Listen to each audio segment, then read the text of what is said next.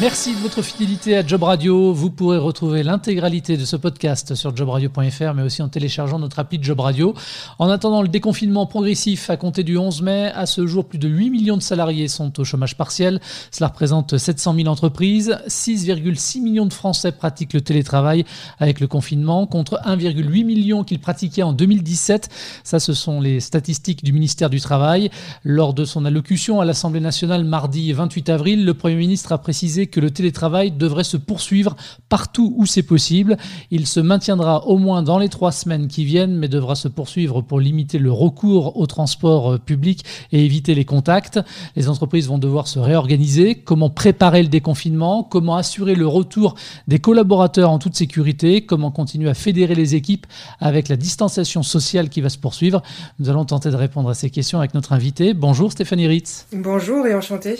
Enchanté également. Vous êtes docteur en sociologie sociologie, coach professionnel, consultante et formatrice. Avec Alter Ego, le cabinet dont vous êtes la directrice associée, vous accompagnez euh, les salariés, les équipes, les entreprises à la mise en place de nouveaux modes d'organisation du travail et de prévention des risques psychosociaux.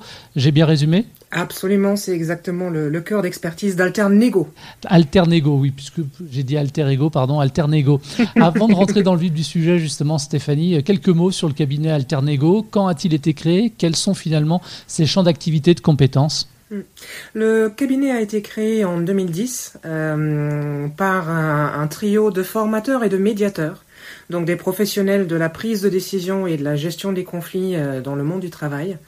Euh, qui constatait que les, les, modes alternatifs de résolution des conflits et, et la négociation, donc la, le, le, partage de la prise de décision en entreprise étaient des champs où il y avait des besoins d'accompagnement, autant en formation qu'en accompagnement conseil. Donc euh, l'origine se situe dans cette compétence-là et en dix ans, euh, nous nous sommes rendus compte que notre expertise sur les relations interpersonnelles et la prise de décision s'appliquait à beaucoup de champs euh, traiter en entreprise, le management, la diversité, euh, la prévention des risques psychosociaux, la qualité de vie au travail. Euh, donc ce sont aujourd'hui les champs majeurs dans lesquels nous intervenons. Mmh. Qui sont vos clients aujourd'hui Essentiellement des grandes entreprises? Non, euh, il y a à la fois bien sûr des grandes entreprises euh, de tous les secteurs, mais aussi des entreprises de taille moyenne, voire des entreprises petites. Nous travaillons également avec des associations, avec des organisations du secteur public. Euh, nous intervenons dans les grandes écoles. nous sommes vraiment sur des, thématiques qui, qui, sont utiles et plébiscitées partout. Alors, les entreprises que vous accompagnez toute l'année, d'après vous, comme ça, vite fait, évidemment, on va rentrer dans le détail, mais est-ce qu'elles sont prêtes au déconfinement et à recevoir à nouveau leurs collaborateurs? Euh, globalement, oui. Euh, je pense que ces dernières semaines ont servi partout à évaluer euh, le besoin de retour au bureau et puis de négocier et de commencer à préparer les mesures nécessaires et utiles au retour. Ce qui n'aide pas, c'est le, le, le, climat, le contexte d'incertitude générale, parce que finalement, les, consignes ne sont pas si précises que ça. mais globalement, oui, le mouvement est en, route et les préparatifs sont bien entamés. Donc elles ont évidemment toute conscience, peut-être aussi leurs collaborateurs d'ailleurs, il vaudrait mieux que l'organisation du travail du coup va devoir euh, changer, évoluer. Oui, inévitablement. Euh, en tout cas, dans les premières semaines, les premiers mois qui, nous attendent au-delà du 11 mai, euh, parce qu'effectivement, nous sommes toujours dans un contexte de crise sanitaire et donc de nécessité de, faire respecter les gestes barrières, la distanciation sociale, même avec un retour au travail. Euh, donc oui, de fait, euh, ça va impliquer des, changements dans l'organisation. Et puis peut-être ces derniers deux mois, on a aussi appris euh, qu'il y avait des choses utiles à, faire évoluer dans nos, façons de travailler, parce que nous nous rendons à l'évidence, pour ceux qui y ont pu, que le télétravail est possible dans, beaucoup de domaines et sur beaucoup de tâches. Mhm. Alors, l'organisation du travail, c'est votre domaine de compétence. Dans quelle mesure aujourd'hui, vous, vous pouvez aider les, entreprises dans cette nouvelle étape, celle de la, du déconfinement? Euh, À des, niveaux multiples, euh, j'ai envie de dire. Le premier que je voudrais citer, c'est peut-être le dialogue social parce que ces nouvelles formes de travail, ces nouvelles organisations du travail et les aménagements dans les conditions de travail euh, sont des choses qui ont très souvent besoin d'être négociées avec les partenaires sociaux. Donc ce ne sont pas les employeurs qui vont les imposer unilatéralement, mais il s'agira d'instaurer un, dialogue qui permette d'établir les conditions qui, qui, facilitent à la fois le retour à l'activité et la reprise de l'activité, et des conditions de travail qui permettent aux, collaborateurs de travailler et de fournir un travail de qualité et de le faire en, en y étant bien. Euh, et un dialogue social performant, euh, ça s'apprend, ça se cultive, ça s'entretient, et en particulier en ce moment avec des, conditions euh, bah, très dégradées, entre guillemets, en, étant tous à, distance et limités à une communication par téléphone, par écrit, en visioconférence, et, et, de plus pouvoir tenir, par exemple, ces instances du dialogue social comme avant. Oui, le dialogue, le dialogue social à distance, c'est peut-être un petit peu compliqué à mettre en place, non? Alors, des retours que j'ai eus, ça s'est fait. Euh, tout le monde a, eu, a dû s'y faire. Euh, et finalement, euh, les, réunions d'instance à distance ont été autorisées, donc ça a été possible, ça a été pratiqué. Et je pense que c'était une chose très utile que, que, ça ait pu avoir lieu. Parce que notamment dans cette, dans cette période inédite, il y avait besoin d'avoir de l'agilité dans les organisations et dans le dialogue social pour pouvoir accompagner les changements que nous subissons. Alors, on l'a vu, hein, les, salariés se sont mis euh, par la force des choses au, télétravail. Euh, on l'a compris aussi avec l'intervention euh, du Premier ministre que ça allait continuer au-delà du 11 mai. là aussi, est-ce que vous pouvez intervenir auprès des entreprises pour, au niveau de, l'organisation? Oui. Oui, sur deux sujets qui sont intimement liés. D'une part, la qualité de vie au travail. Donc comment est-ce qu'on on s'adapte dans nos façons de travailler pour euh, faire en sorte qu'on puisse toujours bien s'y sentir en, amorçant tous les changements auxquels nous allons être confrontés.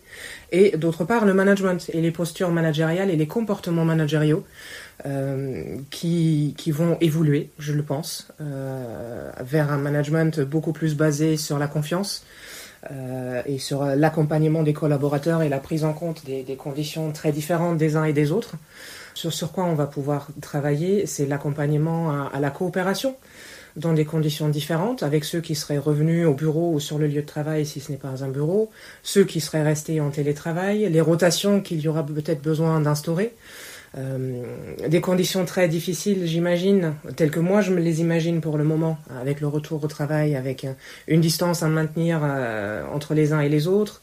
Euh, on va être avec des masques, potentiellement avec des visières, des gants, on devra beaucoup désinfecter. on peut plus se passer le téléphone sans craindre éventuellement transmettre un virus, en tout cas dans, dans l'imaginaire. donc comment dans ces conditions-là est-ce qu'on amène à nouveau les gens à coopérer? Euh, à travailler ensemble sur des projets, à produire ensemble, à réfléchir ensemble, à innover ensemble. Et notamment le fait de, de redonner autant aux managers qu'aux collaborateurs la possibilité de s'exprimer euh, sur ce qu'ils auront vécu, comment ils ont fait face euh, aux, éventuellement, aux éventuelles difficultés, ce qu'ils souhaitent maintenir de ce qu'ils ont appris de cette période de confinement, euh, ce qu'ils souhaitent réactiver de ce qui existait avant. Euh, toutes ces choses-là vont être en mouvement ces premières semaines et ces premiers mois. Euh, et ces processus de, de, de, partage, d'échange de, pratiques et de négociation de nouvelles façons de fonctionner, autant sur le plan très informel euh, dans le management et dans la coopération en équipe, que dans la version plus formelle dans le cadre du dialogue social, euh, sont des choses que nous pouvons accompagner parce que intuitivement, c'est pas toujours très simple à mettre en place. Alors il y a beaucoup d'entreprises qui, depuis le 17 mars, dont ce n'était pas la culture, hein, ont dû se résoudre à se convertir au télétravail pour garder un minimum d'activité, le contact aussi avec leurs collaborateurs. Est-ce que justement, parmi vos clients, euh, vous arrivez à mesurer les retours, l'impact de cette nouvelle organisation du travail qui a déjà débuté? Finalement mmh. euh, Les retours sont que globalement, ça s'est fait. Euh, ça s'est fait sous la contrainte et très rapidement. Euh, mais ce que j'ai entendu, c'est que beaucoup d'organisations se sont, là où, le télétravail n'était pas déjà dans les mœurs, se sont organisées très rapidement pour équiper du, matériel nécessaire les collaborateurs pour qu'ils puissent continuer à travailler. Euh, à, commencer à élaborer en marchant des, des, nouveaux codes dans la tenue de réunion, de peut-être les raccourcir, de respecter euh, que chez certains, euh, la limite entre la vie professionnelle et la vie privée était devenue de fait un peu floue, puisque le travail s'est imposé dans la sphère privée et euh, pour l'avoir constaté dans les visioconférences notamment, la sphère privée s'impose aussi dans le travail, quand les enfants passent devant la caméra ou les animaux de compagnie participent à la réunion. Donc c'était des, des circonstances très nouvelles.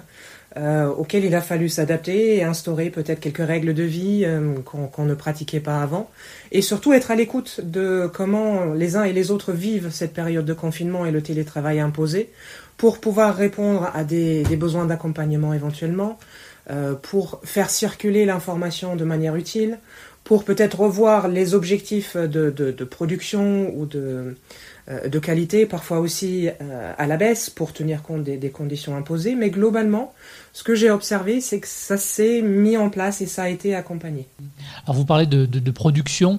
Euh, moi, j'ai envie de vous parler aussi de productivité, parce qu'il y en a qui disent que mhm. télétravail et productivité, ça fait pas forcément bon ménage. Comment doit s'organiser mhm. aussi le management des équipes qui sont en télétravail? Parce que là aussi, ça impose une réorganisation. Oui, et le, rôle du management est absolument crucial euh, parce qu'il se doit à la fois d'être à l'écoute euh, des collaborateurs, des équipes, sur leur réelle capacité à travailler euh, dans une situation de confinement et de crise sanitaire, autant sur un plan basique, technique, pragmatique, mais aussi sur un plan de conciliation de vie privée et de vie professionnelle, comme je le disais avant, pour ceux qui, par exemple, avaient l'école à la maison à faire à leurs enfants. Euh, mais il y avait plein d'autres cas de figure euh, dont on pouvait tenir compte. Euh, donc d'une part, être au clair de ce que l'équipe peut réellement produire, dans quelle capacité elle est réellement en tenant compte des besoins des uns et des autres, et d'autre part, d'être en lien avec la direction pour être à l'écoute sur la stratégie, si elle a été ajustée en fonction de la crise, qu'est-ce qui est réellement attendu aujourd'hui, quels sont les moyens qui sont mis à disposition, quels accompagnements sont proposés, euh, et, quelle renégociation des objectifs à atteindre le cas échéant euh, pour pouvoir traduire ça en actions concrètes pour les équipes et, pouvoir faire fonctionner la machine. Alors, selon plusieurs études sur le sujet, il semblerait que, en gros, deux Français sur trois euh, souhaitent davantage télétravailler après la crise. Est-ce que c'est uniquement parce qu'ils ont peur de se rendre sur leur poste de travail ou parce qu'ils pensent que c'est finalement une bonne chose, tout simplement, en termes de qualité de vie, qualité de travail fourni, réponse aux objectifs? Je pense qu'il y a clairement des deux. Je ne saurais pas vous dire dans, quelle proportion l'un et l'autre, euh, mais j'entends assez fréquemment les deux attitudes.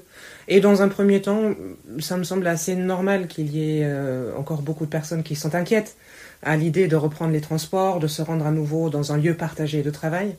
Euh, mais je pense que globalement, l'enseignement que le télétravail est possible là où avant on ne l'imaginait pas nécessairement, euh, va dans les mois qui viennent prendre plus de place. Euh, parce que là, de fait, on est, on, est, on est dans un télétravail forcé et subi en ce moment, euh, pour des métiers pour lesquels on ne l'imaginait pas nécessairement, ou dans des organisations où ce n'était pas envisagé particulièrement.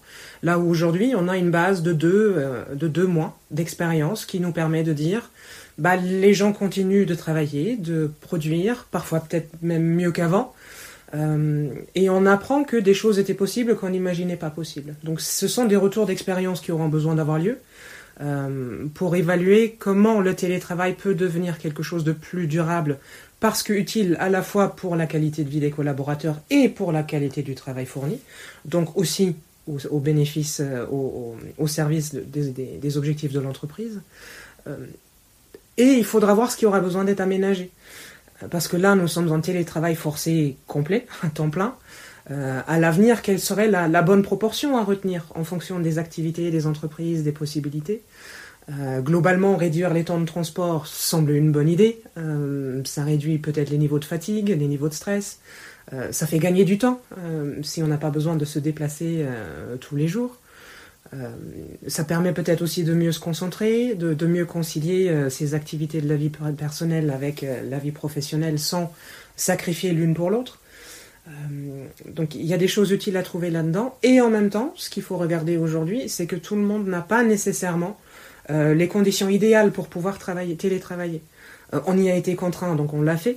Euh, mais tout le monde n'a pas nécessairement, dans le logement dans lequel il est confiné, un espace dédié pour travailler, n'a pas nécessairement une connexion Internet fiable qui permet euh, de travailler comme il faut.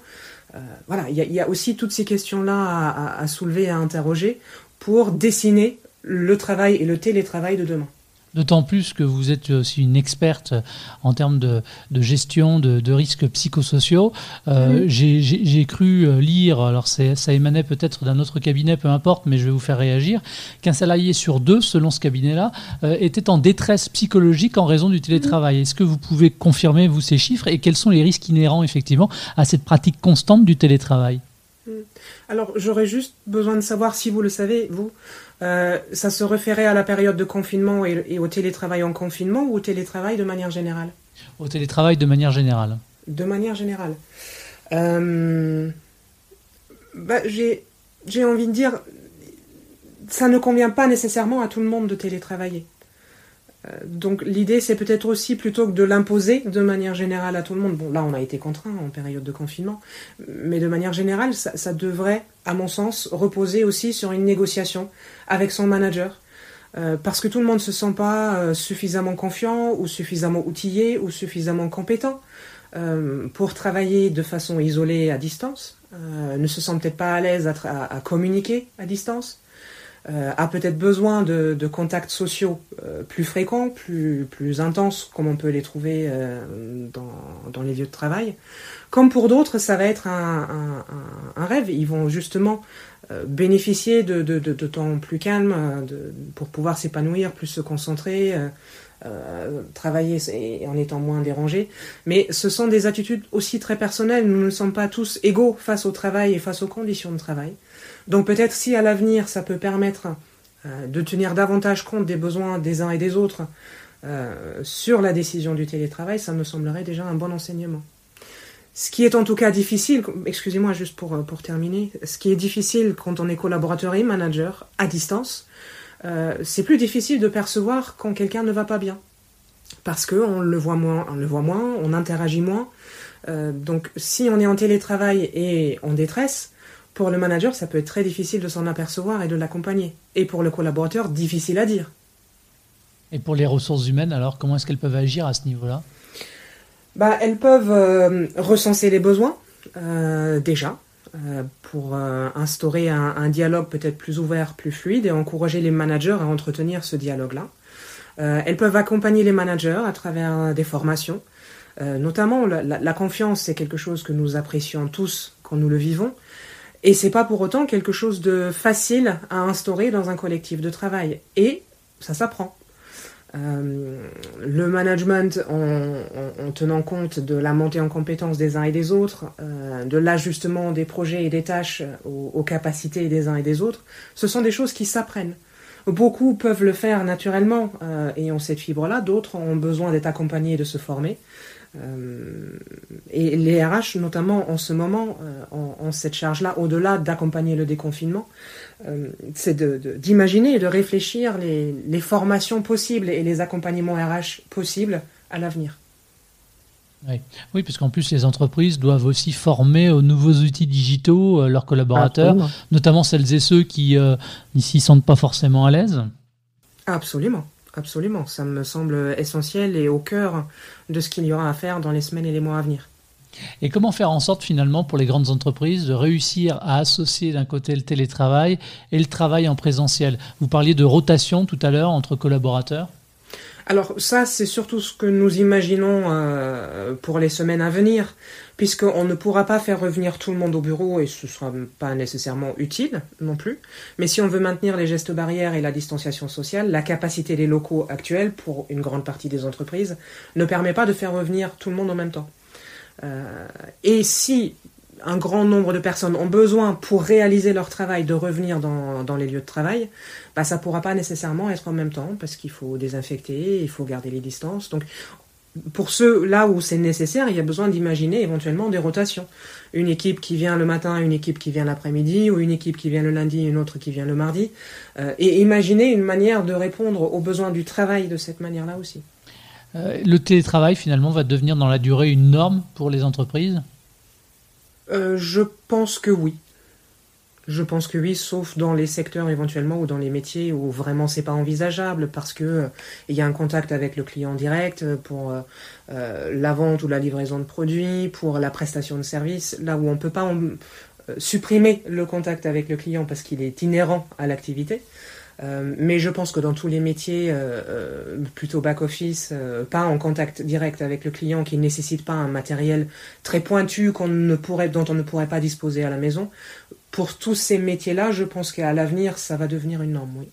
Et post-confinement, il y aura des façons aussi différentes d'animer les équipes, d'encourager les collaborateurs Oui, oui, je ne peux pas imaginer comment ça ne serait pas le cas. Euh, dans la grande majorité des expériences, euh, en tout cas des retours que j'ai aujourd'hui de clients, de, gens de mon entourage, c'est que globalement, euh, la confiance a fonctionné. Il y a eu de la prise d'initiative, il y a eu de l'autonomie, il y a eu de la responsabilité de la part des, des, collaborateurs, le travail a été fait, les adaptations ont été réussies globalement donc la preuve a été faite que ça peut fonctionner et qu'on peut faire confiance aux collaborateurs et on peut manager et piloter par la confiance et par la qualité des relations, puisque ça aussi, ça a été plutôt réussi. Euh, on, a, on a trouvé des moyens euh, d'entretenir les relations, les liens professionnels, euh, et parfois même un vécu partagé de crise et de confinement subi a pu tisser des liens d'une qualité, d'une nature peut-être un peu différente, puisqu'on on a pu aussi échanger sur comment les uns et les autres vivaient cette situation à la maison, comment on se sentait, comment on faisait face. Et ça crée des liens différemment euh, qu'on va pouvoir transposer dans la période d'après. Euh, Stéphanie, ce sera euh, ma dernière question. les entreprises, donc vos clients notamment, vous l'avez dit, ont dû s'adapter par la force des choses très vite. Aujourd'hui, qu'est-ce qu'elles vous demandent concrètement? Une demande qui est récurrente, c'est comment est-ce qu'on s'y prend pour capitaliser sur les apprentissages? Qui ont pu être faits pendant cette période inédite, euh, sur l'agilité, sur la résilience, sur l'adaptation euh, des modalités de travail, euh, sur la gestion des relations humaines les uns avec les autres, pour pouvoir en tirer les conclusions nécessaires et pouvoir justement dire qu'est-ce qu'on garde, qu'est-ce qu'on adapte, qu'est-ce qu'on change, qu'est-ce qu'on veut surtout pas reproduire à l'avenir. Donc c'est cette visée très, très résiliente en elle-même. Qu'est-ce qu'on en apprend et comment on continue d'évoluer et, de s'adapter et de bien le vivre? Euh, et l'autre est une, grande préoccupation avec le bien-être des collaborateurs. C'est-à-dire la, question revient de est-ce que vous pouvez nous accompagner pour euh, nous assurer que nos collaborateurs vont bien et que ceux qui vivent cette période difficilement ont du soutien à disposition pour pouvoir mieux le vivre? Merci beaucoup Stéphanie d'avoir euh, répondu à nos questions. Merci beaucoup à vous. Merci également à vous de votre fidélité. Et puis je vous rappelle que vous pouvez donc retrouver l'intégralité de ce podcast sur jobradio.fr. Merci et à très vite.